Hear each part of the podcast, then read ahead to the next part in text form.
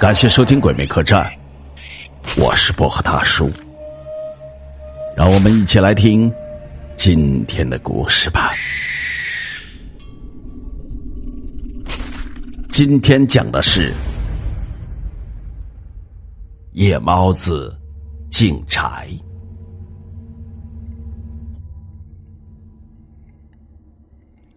小的时候，家住在一个煤矿区家属大院的里面。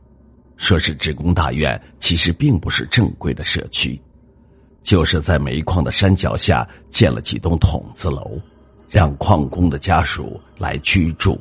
地方非常的荒凉，周围都是农村。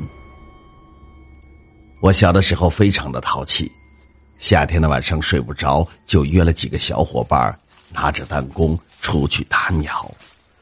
不知不觉走到了矿区大院旁边的一个农宅门口，这个地方我白天倒是常来。突然，我听到头顶上方竟然有鸟叫声传来。按理来说，晚上很少有鸟叫。找来找去，终于找到那只敢在晚上叫的鸟，那是一只猫头鹰。我们这里的人都叫它夜猫子。我抬起了弹弓就要打。胖子胆子小，拉住我说：“嗯，俗话说夜猫子进宅，无事不来。这鸟有点邪，嗯，别打了啊，别打。”我最讨厌这种学大人神棍的样子，从地上摸了一个小石子，放到弹弓里打了出去，一下没有打中，夜猫子扇着翅膀飞走了。没想到它绕了一圈，又飞了回来。又落在刚才的位置上，死死的盯着我们看。我被他盯得头皮发麻，抓了一个石子又要打，谁知那夜猫子竟诡异的笑了起来。胖子赶忙拉住我说：“听大人讲，不怕夜猫子叫，就怕夜猫子笑。这一笑，肯定要出事儿的。”我哪听他这一套，举起手来就要打。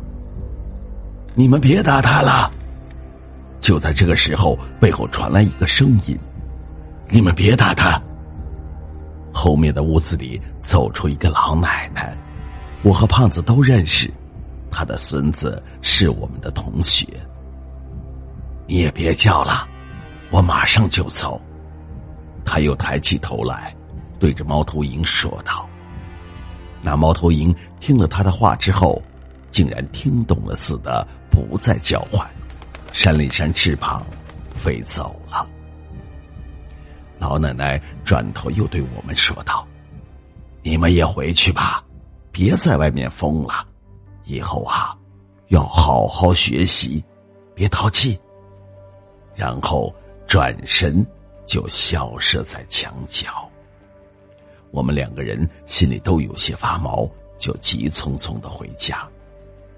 回到家，爸爸问我们去哪儿了。我把今天晚上的事情和爸爸说了。爸爸听了以后非常的震惊，他平复了一下心情后，跟我们说了一件事。爸爸说：“唉，你们碰到的那个老奶奶呀，在今天早上，她就去世了。我和他儿子是同事，今天。”还去他家帮了一天忙呢。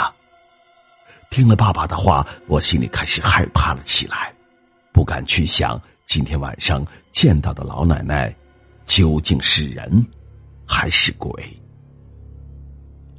第二天，我遇到了老奶奶的孙子，向他求证了事情，结果得到的答案和老爸说的一样。事情得到证实，我也没那么怕了。昨晚的老奶奶非常的慈祥，鬼也是分好坏的，亲人的灵魂是不会伤害我们的。